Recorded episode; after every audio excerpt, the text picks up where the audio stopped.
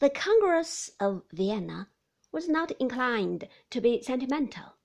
Their Excellencies divided the map of Europe according to the best interests of half a dozen dynasties, and put national aspirations upon the index, or list of forbidden books, together with all other dangerous French doctrines.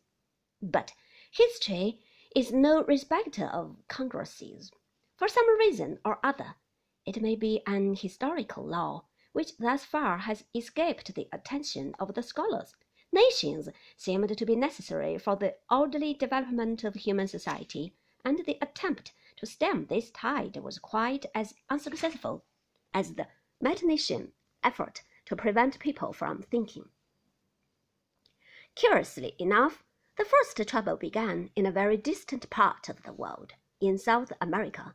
The Spanish colonies of that continent had been enjoying a period of relative independence during the many years of the great Napoleonic Wars.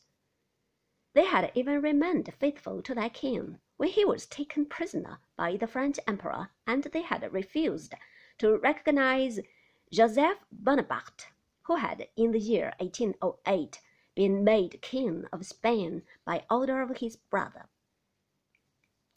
Indeed, the only part of America to get very much upset by the revolution was the island of Haiti, the Hispaniola of Columbus' first trip.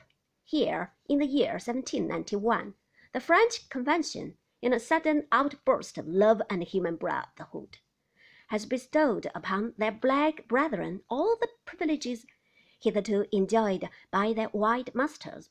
Just as suddenly they had repented of this step, but the attempt to undo the original promise led to many years of terrible warfare between General Leclerc, the brother-in-law of Napoleon, and Toussaint Louverture, the Negro chieftain.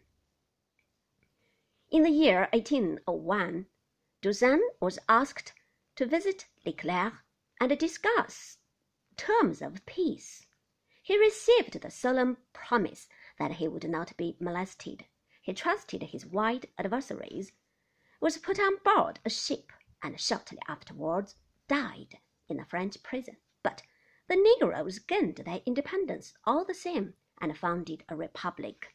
Incidentally, they were of great help to the first great South American patriot in his efforts to deliver his native country from the Spanish yoke.